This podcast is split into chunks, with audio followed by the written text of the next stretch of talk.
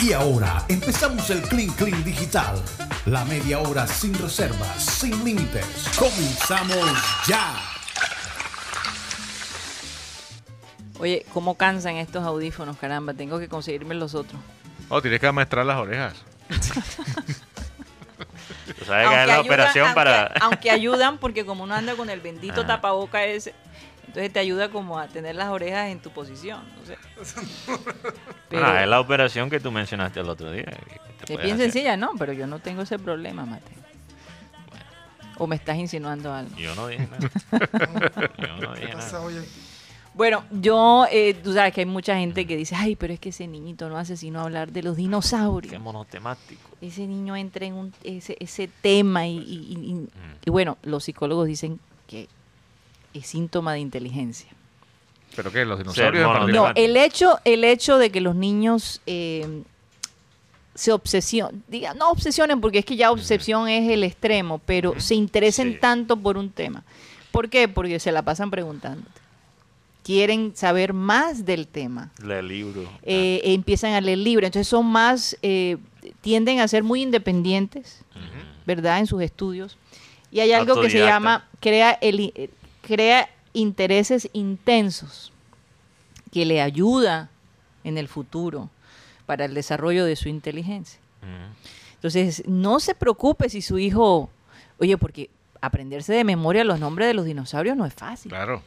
Es Había complicado. unos que yo ni siquiera podía pronunciar cuando tú andabas en esa época, Mateo. Yo nunca me aprendí los nombres y todo eso. Pero Pero te, pas- te, te fascinaban los dinosaurios. A mí, a mí me pasó con los dinosaurios. ¿Y de fútbol? De fútbol sí.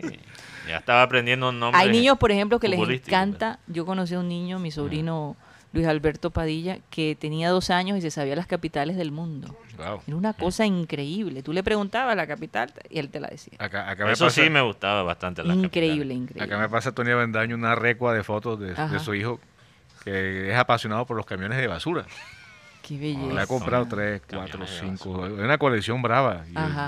El, tema es que, la, que las fábricas de juguetes se les antoje hacerte un camión para cada año.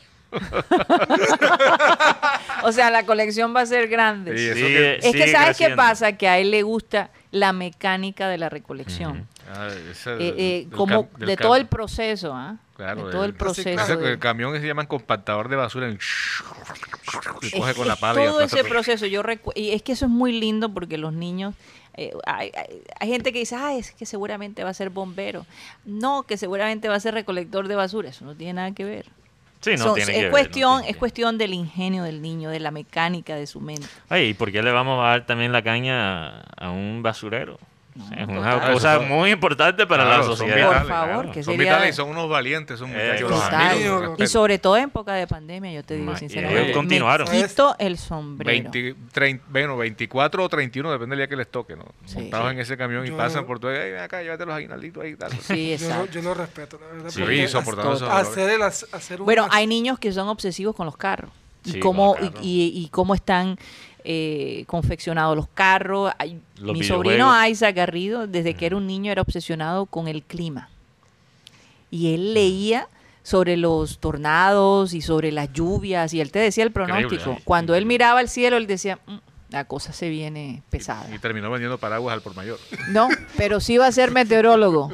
ah, fíjate. De- Él quiere meterse Él en eso. quiere hacer eso. Oye, pero fíjate. Desde niño. Es una cosa increíble. Casualmente ayer me vi una película que se llama El niño que domó el viento. ¿Se la han visto? Uf, No, no, eso no lo he Está en. Netflix, muy buena. muy buena, es muy buena. No te la voy a contar, pero tiene que ver con eso. Sí. pero, pero digamos que ese muchacho incluso estuvo, eh, terminó becado en los Estados Unidos Ajá. Y, y salvó, digamos que a su aldea la salvó. Sí. porque estaba- estaban condenados a la hambruna. Sí. Wow. Mi hija Sara, por ejemplo, desde niña, la fascinación por las películas. Ella tenía una película que se llamaba Charlie in, In the Chocolate in the Factory. Chocolate Factory y la veía una y otra La, vez. que, la con y se aprendió Johnny Depp. con Johnny Depp y se aprendió Willy el Wonka. de Willy Wonka y se aprendió el guion. Entonces ella este, le encantaba hacer los shows y nos nosotros muchos shows los veíamos, pero si no queríamos, de todos modos teníamos que verlos. Wow, Porque mira. ella tenía ese carácter Sí, sí, de, sí. de- de directora y, y adivina que va a estudiar. Cinematografía. Pero Fíjate. Sí. Mira, un hijo, un hijo, el, mi hijo mayor, Juan Camilo, era obsesionado con los leones. Primero con los leones y después con los elefantes. Estaba chiquitico y decía, León. Yo tenía que buscar y yo me dediqué a grabar todos los programas que hablaban sobre León en Discovery, National Geographic, Nat Geo, Elefante. Y los elefantes. Ah. pues, y, y eran las 3 de la mañana y entonces se, se levantaba. eh, Tremendo zoológico que nos pusieron elefante. ahí. Y yo, me, y yo me colocaba a ver el, el elefante africano. Tiene la característica de que sus orejas son mucho más grandes que el elefante asiático. Y tú aprendiste La pareja también. y tal se desplaza no sé cuántos kilómetros y puede encontrar a su manada, que no sé cuándo. Yo cabeceándome. Y él me despertaba para que viera los ojitos de elefante. Y, y yo sentado en un mecedor ahí y, y después fue con, primero fue con los leones, después con los elefantes. ¿Y qué le Claro. gusta a tu hijo? No, él estudió administración de empresa, pero le, le encantan los perros. Hay bastantes leones que administrar. Fíjate que Hipopótamo para mí, No es fácil. para mí, ya más en la adolescencia, eh, obviamente, esa, eh, como, como dijiste tú, Karina, ese interés, Eh, la, Eh, la palabra es intereses intensos. interés intenso, para mí fue el deporte. Y yo sentí que, además de, de tuve el privilegio de, de viajar eh, bastante, pero a través del deporte sentí que, que conocí también el mundo. Tanto que una vez uno de mis mejores amigos, la, la manera que yo lo conozco es que, bueno, él primero se conoce con un compañero de cuarto en nuestro primer año de, de universidad. Yo entro, él está ahí, está hablando, y yo escucho su, Su acento. su acento. Y es un, ac- un acento inglés, pero un acento muy particular. Yo le pregunto, oye, ¿de qué parte de Inglaterra eres? Y él dice, de, bueno, de Londres. Y yo le pregunto, ¿de qué parte de Londres? Bueno, me dice, me da un pueblo, me está al sur de Londres. Ah, entonces tú eres fanático del Chelsea.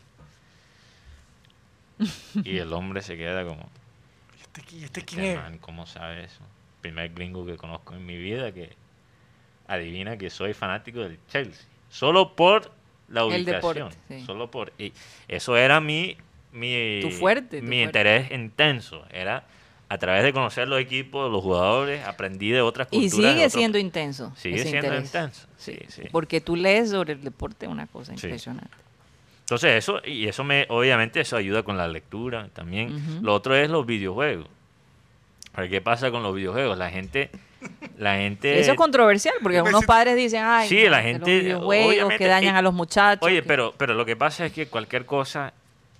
En sí, exceso. En exceso es malo. Sí. Pero ¿qué pasa con los videojuegos? Y obviamente depende del videojuego, porque como cualquier otra vaina hay mucha variedad.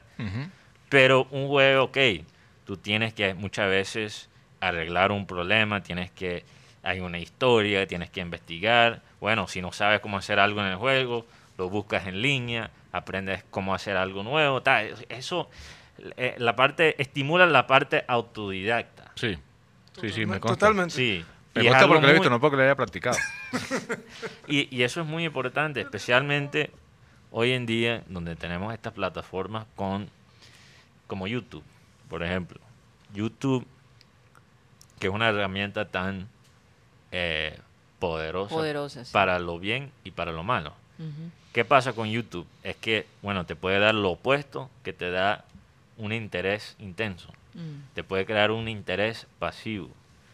Tú hundes un video y después terminas viendo videos por dos horas y tú dices, oye, ¿qué carajo aprendí yo?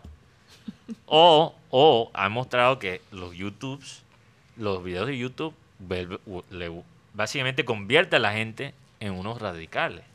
Porque ven otro video, después otro video, después y se... Sí, empiezan a formar una, una idea. No, y es que el bombardeo es doble, auditivo y visual. Claro, entonces lo que pasa, eso es lo que pasa cuando tú entras a YouTube sin como algo específico en la mente. Te dejas llevar por... No, y se acaba el video y enseguida prende otro. Y enseguida, entonces ya van Sí. perfilando tus gustos. Sí, y, es así en el Internet. Si tú Mm. te dejas llevar por los algoritmos de- del, del Internet y no tener como un interés proactivo en algo, Mm. si no tienes la técnica de saber cómo investigar algo, te dejas llevar por los pensamientos de otras personas. Oye, realmente mi sugerencia para los padres es que cuando los niños se le metan estos temas, apóyenlo. Ayúdenlo a- en su en su en su búsqueda. Sí, no sí, se sientan no se sientan no se sientan molestos. Mira, si hay algo que por ejemplo los trenes, sentar a los niños a que armen trenes, a que pon- armen las pistas, a que jueguen con sus eh, eh, personajes y aprendan a ser independientes en el juego, a que no necesiten eh, estar necesariamente con otra persona, porque no siempre van a poder estar con otra persona, a que se entretengan ellos mismos.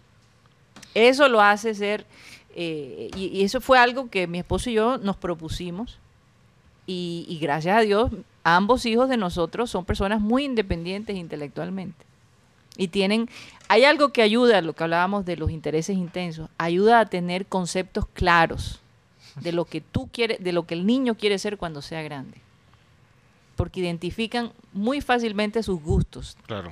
Y, se fíjate- enfocan hacia esa meta. Y fíjate que nuestras, bueno, en el caso mío eh, específico de mi, la crianza que recibí de parte de mis padres, eh, mis papás no, no, no apoyaron, por ejemplo, mi interés siempre fue eh, marcado por, la, por el tema musical. A mí me gustaba mucho la música y cantarla y, en fin, tocar, eh, tocar latas de, de galletas desocupadas y cosas de esas, pero cuando yo empezaba con eso, ¡eh, espérate, pelado! ¡Ah, ¡Ya, la la bulla!"! Y eso pasa en muchas familias y sigue pasando, ¿cierto? Eh, a veces se llega al extremo de, de consentir demasiado al hijo y de prestarle Claro. tal vez más atención de la que debería, porque Sí. un niño, bueno, y una niña para, para que no para que no haya temas de género, Oye, un- sí. ne- necesita necesita un espacio libre también, sin Sí. tanta atención de sus padres. Obviamente no descuidarlos para que no vaya a presentarse ninguna Mm. ningún tema que lamentar. Porque sí, es cierto que hay muchos padres que están, ay, el niño no está jugando, ay, el niño se va a caer, ay, el niño... O sea, si tú ves un riesgo serio, sí puedes estar obviamente alerta, pero también hay que darles esa libertad, pero también dejarlos que desarrollen un potencial. Por ejemplo, ¿Cierto? hay padres que se preocupan demasiado que si el niño se ensució, que si el niño se cayó, que hay que limpiarle la boquita, que hay que tenerle eh, las cosas limpias. Entonces, ¿qué pasa? Yo recuerdo que Abel González decía, no, eh, los niños se tienen que embarrar también. Sí. Claro. Tienen que saber Jugar cómo con la arena, tienen que, que, que, que- porque además eso crea anticuerpos. Y, y hay un estudio eh, real que cuando tú cuidas demasiado a un niño y no lo dejas que se enfrente Sí. con este, con, con el medio ambiente, tienden a, eh, los niños tienden a, a- a la- a la- a darles eh, leucemia. Ta- Porque hay la gente obsesiva con limpiar Sí. con estos productos químicos. Y, y fíjate, eso pasó con el hijo de John Travolta.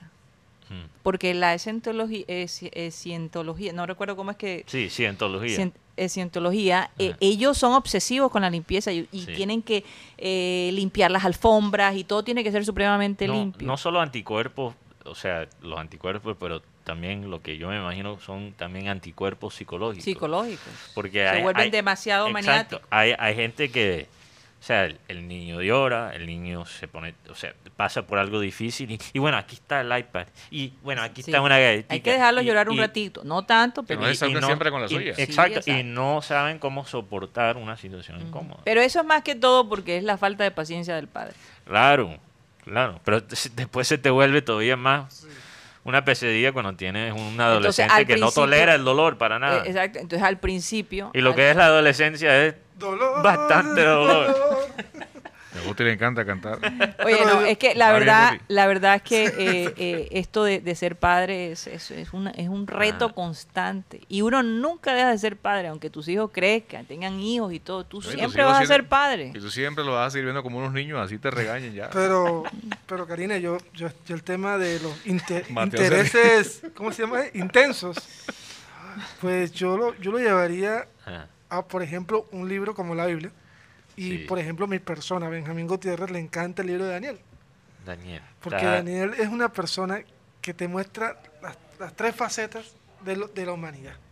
Es El cientología, cientología. Cien- El Cientología. antes, el durante y el después. Gracias, Luis. Hay otros, hay otro- por ejemplo, hay otra gente que le gusta, por ejemplo, el Salmos. Te gusta Proverbios. Y tú te empiezas a dar cuenta, por el gusto de ese, de ese libro, cómo es esa persona.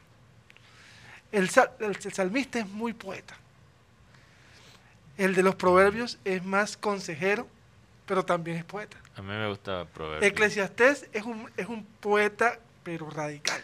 Radical, sí. Cantar es un enamorado. Sí, total. Daniel es una persona que piensa el antes, el durante y el después. La vaina. Interesante, Guti. Fíjate, Lo dije.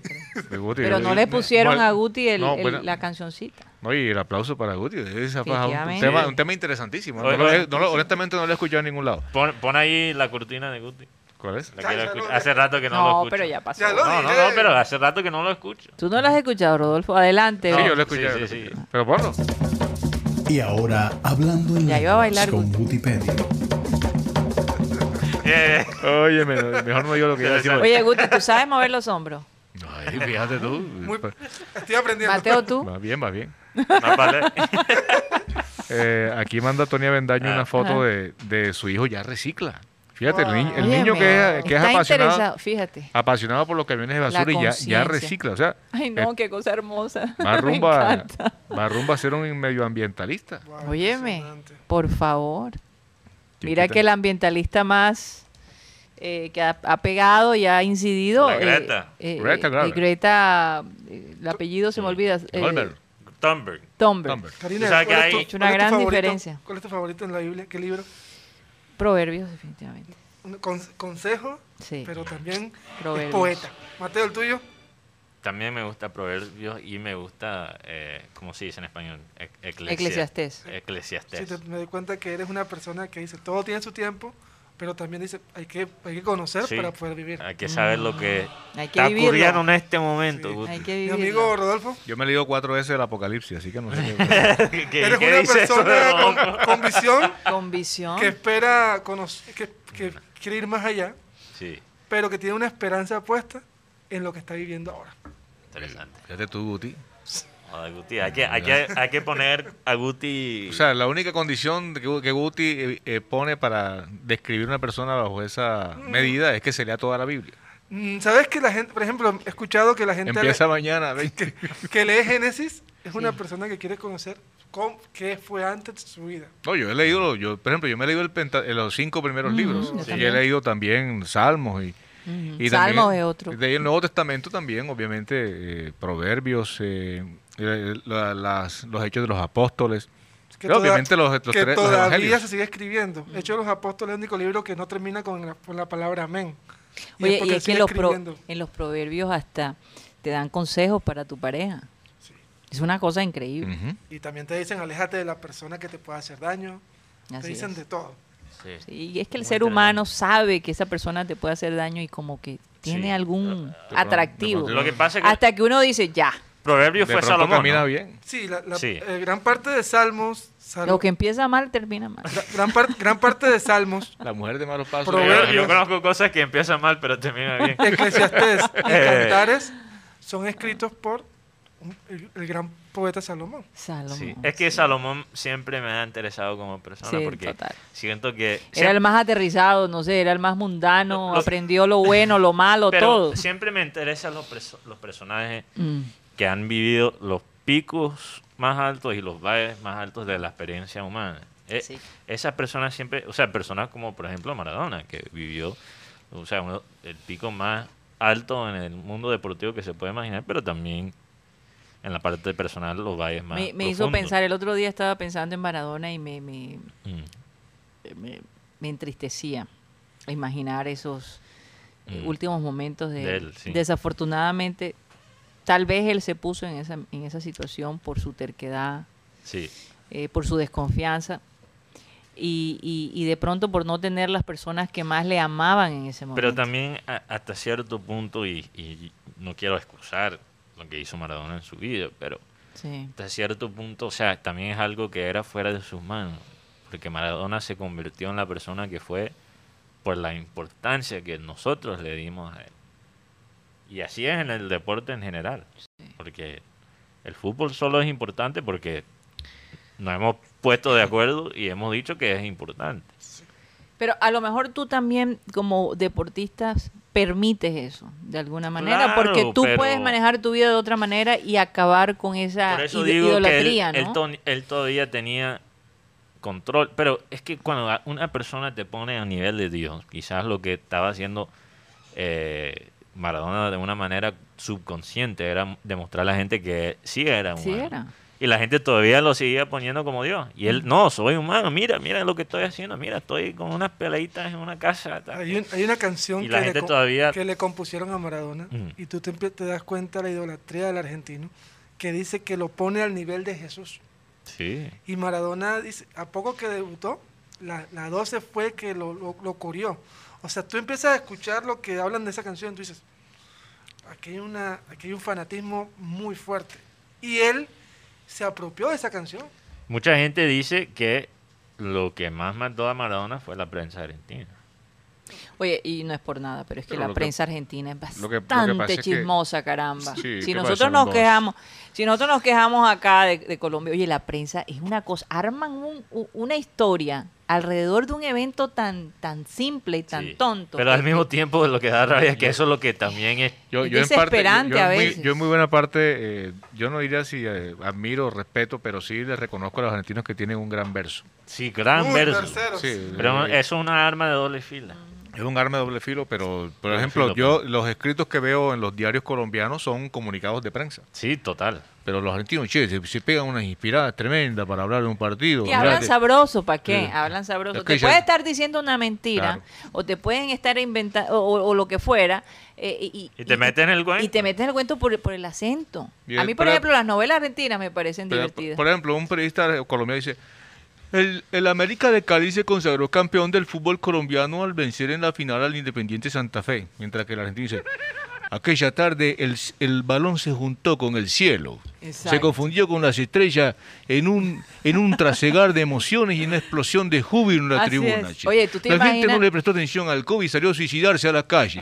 Pero es otra Ro, cosa. ¿tú te imaginas cuando ellos están eh, tratando de conquistar a una mujer? Todo lo que le dirán. O la mujer al hombre, no sé. Oye, eso. Creo que Karina estaba... La vez pasada dijiste algo parecido. Preocupante.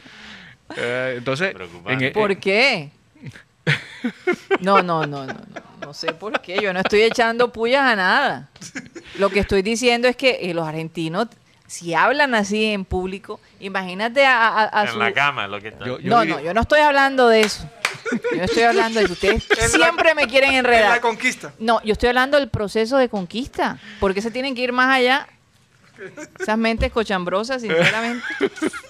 No, y, y no hables en plural. Todo, que- todo que- es doble yo- sentido. Yo me he quedado callado, Mateo, el que hablado. Y Guti también. No, tú empezaste, Rodolfo. Yo dije que fue la conquista.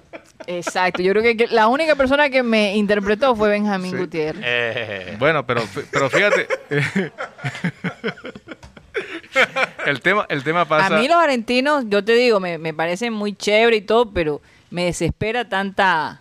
Fíjate, Habladera. fíjate- Habladera. fíjate algo, yo estoy, yo soy uno de los convencidos que en nuestro continente Mm, los argentinos son los que han vendido el verso en el fútbol, mm. ¿cierto? Y son los que han llevado a muchas personas a, a hacerse célebres o a hacerse trascendentes en el ambiente, porque eh, han, ellos empezaron con ese manejo del, del verbo Mm. futbolístico. Y entonces lo- los comentaristas dejaron de ser simples comentaristas de, de un partido para pasar a, a ser o profesores, ¿cierto? Eh, profesor, tal, eh, hablemos del análisis que vos vas a hacer de este partido. No, me, parece que, este equipo se planteó bien en, un, en una línea de cuatro, hizo unas, buenas buenas diagonales en el sector 5 y combinado para- y ellos empezaron con eso y vendieron la y los técnicos siguieron con la con la carrera eso es lo y que los estábamos técnicos hablando el otro día. Claro, y muchos sí, técnicos sí. se justificaron con el verso, Claro, siendo, claro. siendo que el fútbol, sí, es un deporte de esquemas, de táctica y de estrategia, pero también es un deporte circunstancial. Porque Sí. la pelota pica y tú no sabes dónde va a caer. En el morrito. En el morrito picó. Perdón, se me apagó aquí el micrófono. No, no lo apagaste tú. Lo- lo apagaste. yo Tienes una manía dos veces, rara. Sí, to- dos veces la apagué sin culpa. Ese es el botón de pánico. Pero es interesante porque eso lo, lo mencioné ayer. La razón- una de, la- de las razones que el fútbol es lo que es, lo que era por lo menos en Sudamérica, es porque los, los escritores argentinos, con los periódicos argentinos, llenaban los estadios. Claro. O sea, aquí en Barranquilla por lo menos se puede hacer la comparación de esa época de radio que llenaban los estadios. Aquí también. ¿Tú has leído Eduardo Galeano? Eh, claro, me encanta Galeano. eh, Pero Pues, él es ur- uruguayo. Uruguayo, pero Sí. vos sabes, eso cruzar el Río de la Pero tú sabes allá. algo, a, a- a mí me parece que tiene que ver con la época que realmente llega el fútbol argentino. También, o sea, ellos tu- tuvieron la suerte que el fútbol llegó en el momento, o sea, que, que el, el, el- el- el verso argentino se estaba desarrollando de una manera espectacular. O sea, el fútbol llegó en la época de Borges Va prácticamente a Argentina. Entonces, y, y obviamente la literatura de Borges no solo marcó a Argentina, pero marcó todo el continente. Entonces, para Argentina se le alinearon los planetas en un sentido li- literario. Y también llegó un deporte como el fútbol que se presta tanto, yo creo, a lo literario más que el béisbol, el básquet, cualquier otro deporte. Sí, claro. Porque es un deporte que has- hasta hoy en día sigue siendo desconocido. No, y, era, y era un deporte agreste que se escapaba a, a- a esas estrecheces de los reglamentos estrictos. Sí, exacto, es más fluido. Y por aquello de que el, de que el error humano hacía parte del, del fútbol y de la vida. Pero- Entonces el fútbol es igual que la vida. O sea, pasa cualquier cosa, inclusive las injusticias. Pero, la- verdad. pero las, cop- las copias es lo que no hace crecer el tema de en Colombia sobre las transmisiones. Porque, por ejemplo, tú te escuchas un partido por un, narrado por un argentino y tú, como, y tú empiezas a verlo como que empiezas a escuchar, a escuchar, te sientes viendo una historia contada en un partido. Pero en cambio, en Colombia, algunos personajes tienen el comentario de usar palabras que no compaginen con lo que está pasando en el partido. No, y el narrador colombiano es demasiado específico. Ay, la sí. pelota la lleva por la tercera Gutipedio, por la, por la zona derecha, arranca Gutipedio, libra uno, y tú lo estás viendo. No, y Entonces, entonces después llega el comentarista, por eso es que yo te digo, eh, haber tenido a Abel González Chávez y a Fabio Poveda como comentarista, porque ellos manejaban Sí. esa, ese, esa armonía en el comentario, ese, ese detalle, ese le ponían este pasión, ¿verdad? Pero tú escuchas ahora esto, no, que Mm. ay, pero que la cancha se ve sucia. Que- no, pero pero qué será este, pero y, se unos enfoca en todos los detalles que no importan. que no importan y uno dice, "Oye, pero ¿y dónde está el análisis de la jugada?" Oye, pero Rodolfo, es chistoso que tú dices, que tú digas eso porque falleció un comentarista an- antes de radio, pero después de televisión de los Celtics de Boston, el Ujú. equipo de básquet de Boston. Sí. Eh, y él fue jugador ganador, ganó un pocotón de títulos, fue coach ganador y después fue comentarista por más de tres décadas. o sea, de los buenos. Claro, entonces tremenda carrera que tuvo el hombre. Y, y él falleció hace poquito, que me impactó bastante porque yo crecí escuchándolo narrar o comentar. Él no era el narrador, él El era el comentarista, comentarista. Pero él hablando con el que era siempre su narrador, diciendo que, o sea, eso, esa es la diferencia entre eh, la televisión y radio.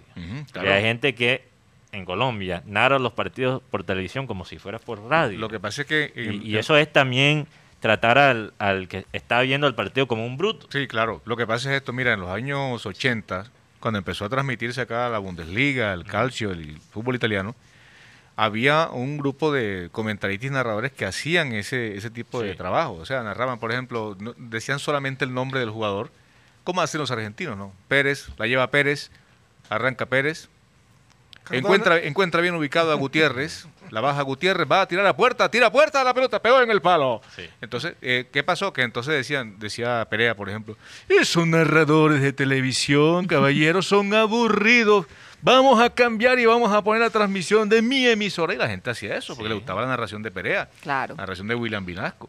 Exacto. Y- y Yo me entonces- acuerdo cuando Viñasco empezó Sí, eh, y le puso ese tono, era increíble. Claro, y entonces, ¿qué pasó? Que, que la- ¿Cuál era la invitación? Como en esa época la televisión era, eh, era- no era digital, sino análoga, llegaba al mismo tiempo la señal que Sí, el radio. claro. Entonces, eh, tú ponías el radio y coincidía. Entonces, eh, además de que en televisión te metían una cantidad de, de comerciales, el video inclusive, había una jugada de gol.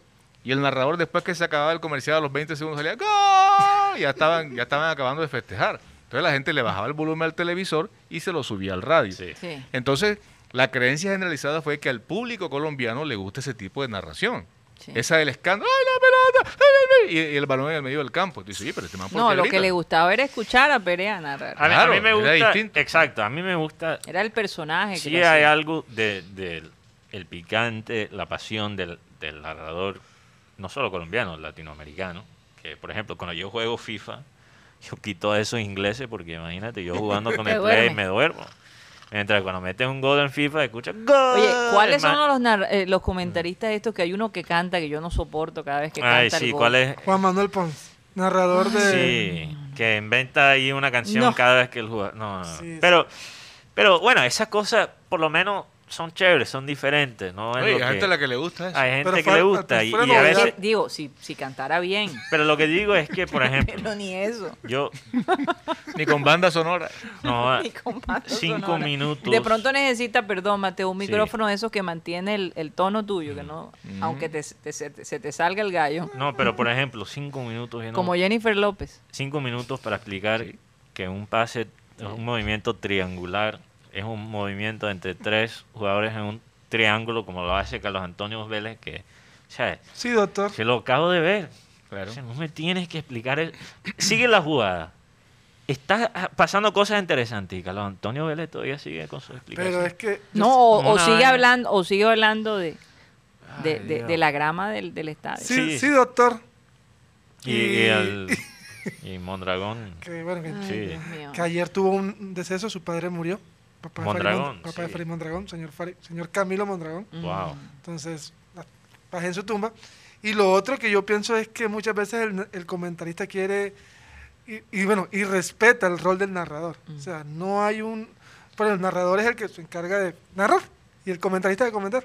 Pero entonces a veces quieren, quiere comentar y viceversa. Así sí, es. pero hoy en día, no sé, bueno, no sé, quizás yo tengo una opinión diferente. Hoy en día yo creo que realmente esa, esa división Mm. es importante, pero creo que es menos importante que antes. Mm. No sé, Rodolfo, tú obviamente que Tú que has narrado. sí, que has- eres comentarista, ¿Qué ¿qué piensas de eso? Tú eres Lo- que, lo- tú que eres mayor que Mateo. Sí, mucho mayor. Tienes Gracias, doble. Iban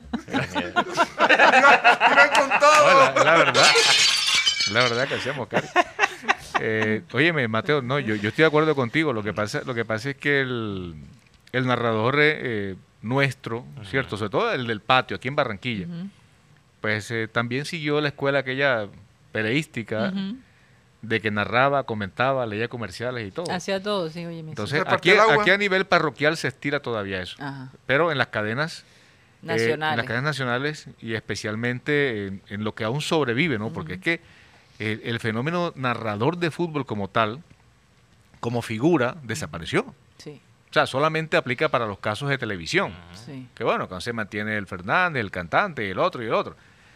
Pero, pero eh, esa, esa gran figura nacional de la radio como tal, eso se acabó. Se acabó. De hecho, las grandes cadenas, la mayoría acabó con los programas ra- radiales que establecían el nexo entre esos narradores y los metían en un paquete, a hacer un programa deportivo y tal.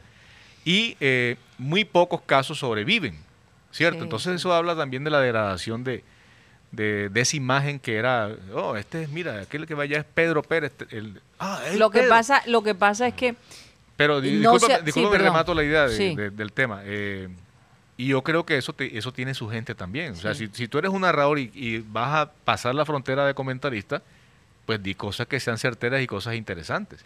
Lo que pasa es que yo me doy cuenta que los comentaristas y los narradores eh, de antes se preparaban mucho más y trataban de crear su propio estilo. Entonces ahora hay tantos estilos que lo que han hecho es que las nuevas generaciones lo siguen imitando, como, como varias escuelas. No, y además la radio Y como no ha habido una persona que de pronto haya cambiado, un reinvente poquito. un poquito. No, lo que eh, pasa es que esa también manera. la radio, la radio como fenómeno de, de ese tipo ya desapareció. Total. Y sobre todo la absorbió la televisión. Sí, claro. Porque es que uno era oyente de, de- de las transmisiones porque es que no había televisión. no, no había tantos canales como No los que canales. tenemos Tú- ahora, por Dios. Yo me escuché, por ejemplo, el, el primer título eh, de Junior que yo escuché fue el del segundo del año 80. Eso fue pegado al radio. Sí, total. Oye, pero tú sabes, Rodolfo, Y- y- lo chistoso de Wimas es que ellos han estimulado ahora más la sintonía de las transmisiones por radio. Sí. Y hay gente que, bueno, no lo vi, lo escuché Tuning, por radio. por ejemplo. Lo escuché por radio. Sí, exacto. Y, y hablamos pues del hecho, por ejemplo, de que Los la, podcasts. Que, la- que- la gente, la gente hoy día, eh, las personas que escuchan transmisiones por radio es porque, o bueno, por celular, pues es que el transistor como tal o el o el radio digital ya eso como tal difícilmente lo consigues. sí. Hay personas, Oye, eso sí es verdad. ya, ya las, Ya las no se grandes, las grandes marcas de, de ¿cómo es? De de ese tipo de, de productos ya dejaron de fabricarlos. La Sony, la es difícil. Panasonic. Nosotros incluso en Estados Unidos para conseguirte un radiecito de esos de, de AM, FM. Entonces ya la radio digital que tiene una diferencia en cuanto a la, a la emisión de, de la señal, al acontecimiento y a lo que tú vas a recibir. Porque si tú escuchas radio por, por el celular vas a escucharlo 10 segundos, 8 segundos, hasta inclusive eso puede oscilar hasta más. Sí. Sí, es Eh, aquí me llegó una información muy interesante. Ya son las 3 y 7, imagínate. Sí, Se nos nos fue el tiempo y tengo que ver este partido de Liverpool. Pero antes de, del cierre, me llegó una información que a Guti le gusta. eh, Daniel, el libro de Daniel, porque le gusta domar leonas.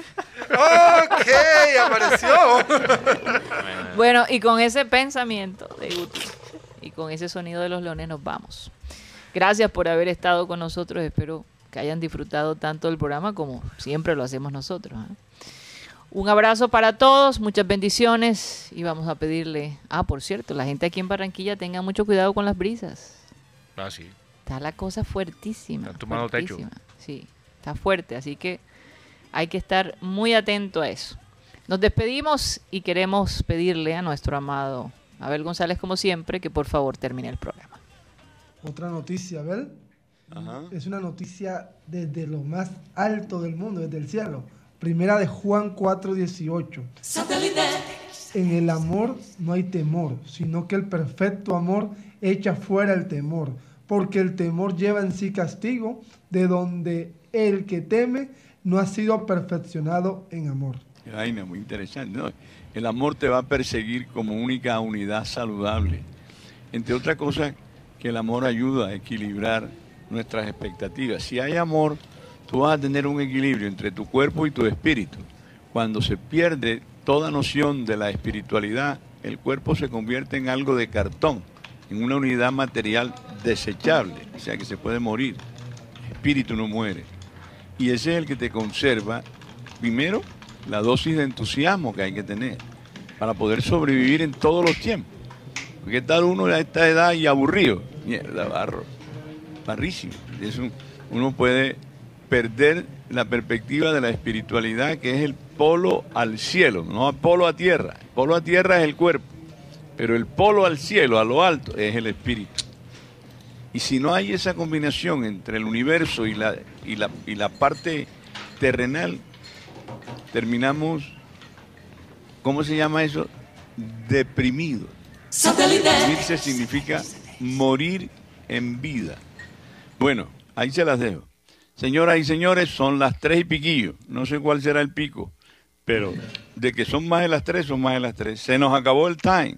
Satellite, satellite, satellite, satellite, satellite.